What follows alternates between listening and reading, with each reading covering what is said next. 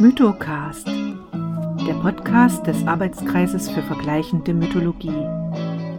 Folge 9. Die zwölf Taten des Herakles. Teil 3.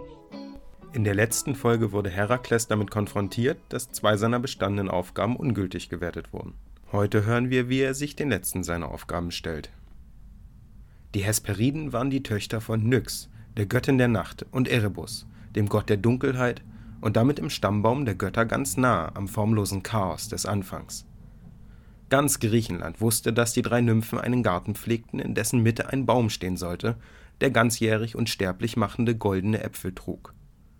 Wo sich dieser Garten genau befand, war ein Geheimnis. In Abwesenheit einer besseren Spur suchte Herakles zunächst Nereus auf, den alten Mann des Meeres.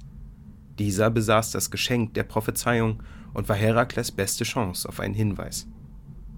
Problematisch war, dass er, so wie alle Orakel, sein Wissen nur in Rätseln teilte. Als Wassergottheit hatte er zusätzlich die Fähigkeit, seine Form nach Belieben zu verändern. Als Herakles sich ihm näherte, verwandelte er sich blitzschnell in einen Krebs und flitzte Richtung Küste. Herakles sprang durch die Luft und bedeckte das Tier mit seinen Händen. Vorsichtig versuchte er durch die Finger nach dem Krebs zu spähen. Doch statt dem Erwarteten glitschte ein algengrüner Frosch durch die Öffnung und verwandelte sich sofort in eine Möwe und schwang sich in die Luft. Herakles bekam sie noch an einem ihrer Füße zu packen. Keine Sekunde zu spät. Und plötzlich wurde er unter einem weichen grauen Körper begraben. Nereus hatte sich in einen Seehund verwandelt. Wäre er nicht Herakles, Sohn des Zeus, hätte es ihm den Brustkorb zerschmettert. Stattdessen befreite er seine Arme umfasste den massigen Leib und drückte so fest er nur konnte zu. Der Gott verwandelte sich im Tempo eines rasenden Herzens. Ein Thunfisch, eine Krabbe, ein Seeigel, eine Qualle, ein Wal. Die Formen blitzten nur so zwischen Herakles Armen, welche Nereus Fähigkeit zur Wandlung seiner Körpergröße zu begrenzen schien. Schließlich gab der Alte auf. Er hatte genug Spaß mit dem sterblichen Übermenschen gehabt. Was ist dein Begehr? fragte er nachdem sich die beiden voneinander gelöst hatten.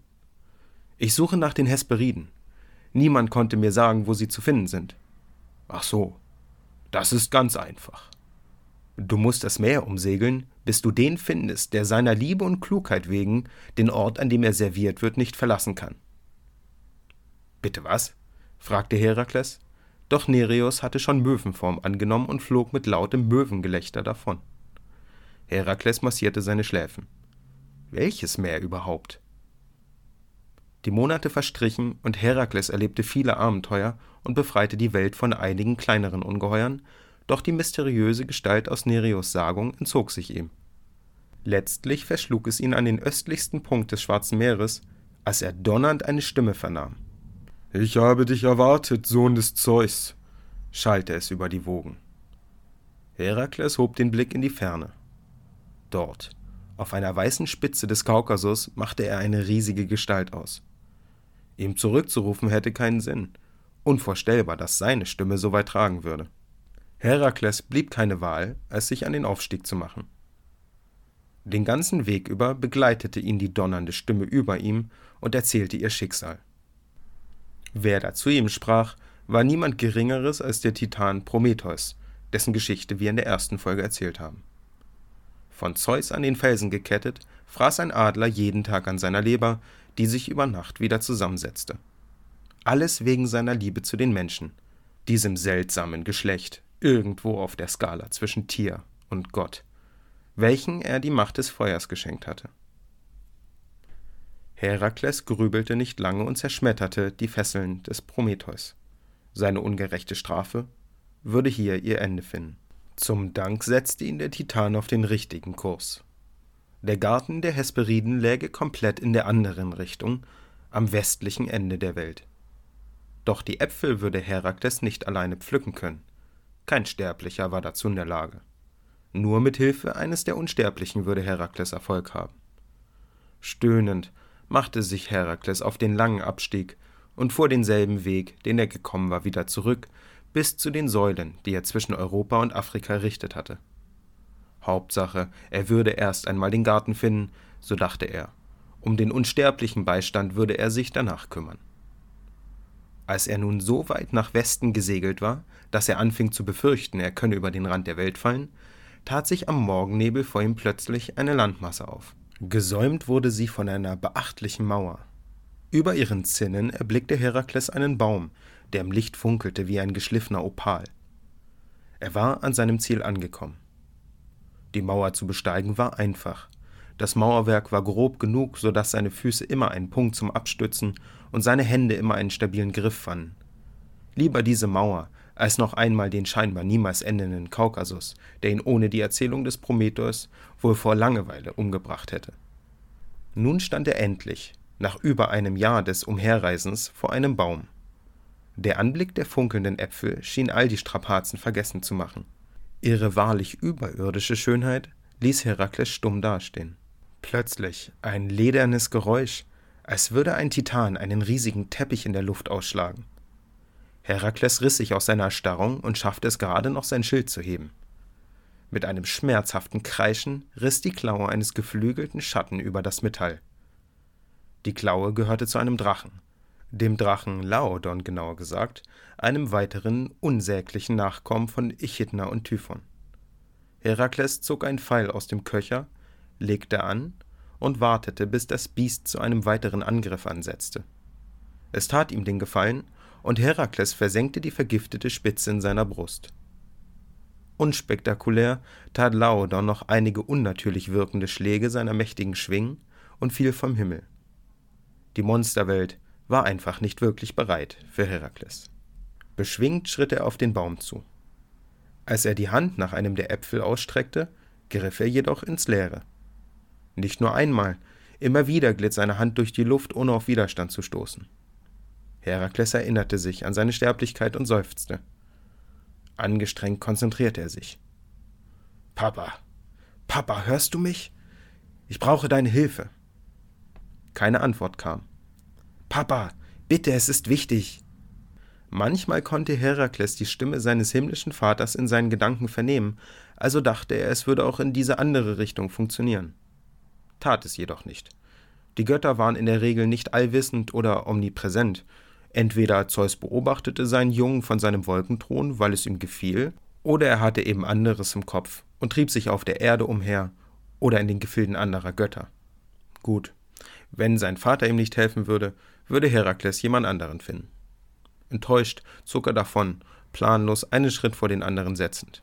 Vorsicht, Vorsicht, junger Freund, hörte er es plötzlich dröhnen. Das Bergmassiv zu seiner Rechten geriet in Bewegung. Herakles blickte angestrengt.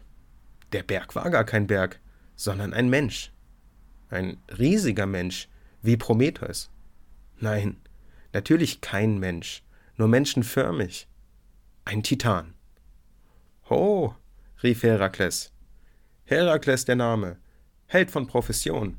Mit wem habe ich das Vergnügen? Atlas, antwortete der Titan. Himmelsträger. Bei diesen Worten warf er kurz spielerisch den Himmel, der sonst auf seinen Schultern lastete, ein paar Meter in die Luft. Herakles war beeindruckt. Atlas, der Himmelsträger, würde ihm helfen können. Er war offensichtlich einer der Unsterblichen. Herakles erzählte dem Titan von seiner Aufgabe, und Atlas stimmte zu, ihm zu helfen. Allerdings könne er unmöglich von Nutzen sein, Sobald er den Himmel loslassen würde, würde er zu Boden fallen und alles Leben unter sich vernichten. Das konnte keine Option sein. Natürlich nicht. Ich trage den Himmel so lang, sagte Herakles. Dann hast du auch endlich eine Pause von deiner harten Arbeit. Solange du die Äpfel pflücken gehst, werde ich dir den Himmel tragen. Wirklich? Skeptisch musterte der Titan den Halbgott. Du siehst stark aus. Aber übernimmst du dich hier nicht ein wenig? Nein, nein, das passt schon. Ich muss ihn ja nur eine Weile tragen, so lange schaffe ich das. Der Titan lachte. Nun gut. Und tatsächlich, Herakles stemmte die Füße in den Boden und verteilte das Gewicht des Himmels auf seinen Schultern. Die Last war enorm, aber Herakles hielt stand. Atlas hielt sich an die Vereinbarung, schritt am toten Laodon vorbei, pflückte einen Korb voll Äpfel und kehrte zu Herakles zurück. Weißt du, begann Atlas, der Gefallen an seiner gewonnenen Freiheit gefunden hatte, listig, du bist stark. aber ich denke, ein wenig Übung würde wahre Wunder für dich leisten. Ein Jahr hier als Träger des Himmels und deine Macht wird sich verzehnfachen, nein, verhundertfachen. Herakles blickte den Titan großäugig an. Wow, dachte er.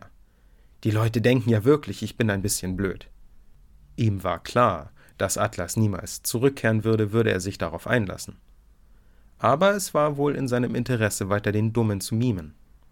Wirklich?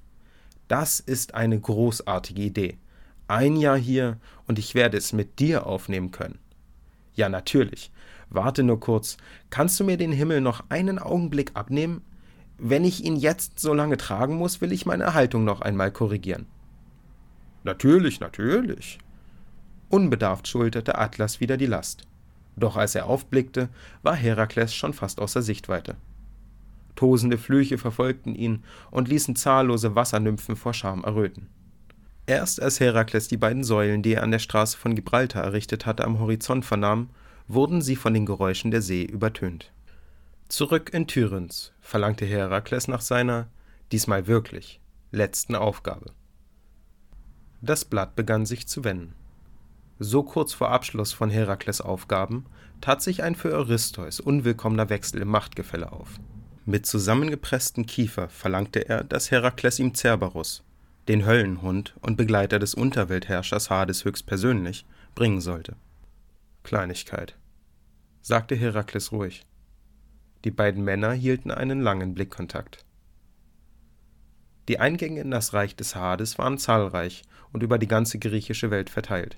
Das Problem würde nicht sein, in die Unterwelt hinabzusteigen. Die viel schwierigere Aufgabe würde sein, auch wieder herauszukommen, denn darüber würde Hades entscheiden. Herakles überlegte, dass es sich sicher einfacher gestalten würde, mit dem Gott der Unterwelt auf einem guten Fuß zu beginnen, wenn er sich mit dessen Frau Persephone verstehen würde. Alle sechs Monate musste die Tochter der Demeter in die Unterwelt herabsteigen und würde für die gesamte Hälfte eines Jahres nicht mehr das Tageslicht erblicken. Voller Schmerz in ihrem mütterlichen Herzen würde Demeter für diese Zeit aufhören, die Pflanzenwelt zu versorgen, wodurch die Jahreszeiten Herbst und Winter über das Land fielen. Die alten Griechen wussten um diesen Zusammenhang. Die dunkle Verbindung der Jahreszeiten zu den Göttern wurde in den illusianischen Mysterienkulten an neue Generationen weitergegeben und lebendig gehalten. Um nun der unfreiwilligen Gattin zu schmeicheln, würde sich Herakles in eben diese Mysterien von Priestern einweihen lassen. Nachdem dies getan wurde, ließ er sich von Hermes in dessen Funktion als Psychopompos, also Seelenbegleiter, in die Unterwelt führen. Auf ihrem Weg durch die schemenhaften Gänge traf Herakles auf viele bekannte Gestalten, beziehungsweise deren unterweltlichen Schatten. Doch eines der Gesichter stach aus den Schemen hervor. Rosa und lebendig wirkte es, wenn auch etwas bleich. Es gehörte dem Helden Theseus, der auf einem seiner Abenteuer in der Unterwelt gefangen geblieben war. Nur kurz hatte er sich auf einen Stein ausruhen wollen doch als er versuchte, sich wieder loszulösen, gehorchten ihm seine versteiften Gliedmaßen nicht mehr. Er war unzertrennlich mit den Grenzbezirken des Tartaros verwachsen. Seine Geschichte erzählen wir ein anderes Mal. Jedenfalls sollte die düstere Gefangenschaft mit dem Auftreten des Herakles ihr Ende finden. Für diesen bot sich nämlich ein ganz anderes Bild. Theseus saß einfach nur bedrückt auf dem Stein, von verwachsenen Gliedmassen war nicht zu sehen. Es bedurfte einiger Überzeugungskunst unseres Helden, aber schließlich begriff Theseus, dass seine Fesseln bloß ein Trick des Hades gewesen waren und er das Schattenreich jederzeit hätte verlassen können, es war nur eine Frage der Willenskraft.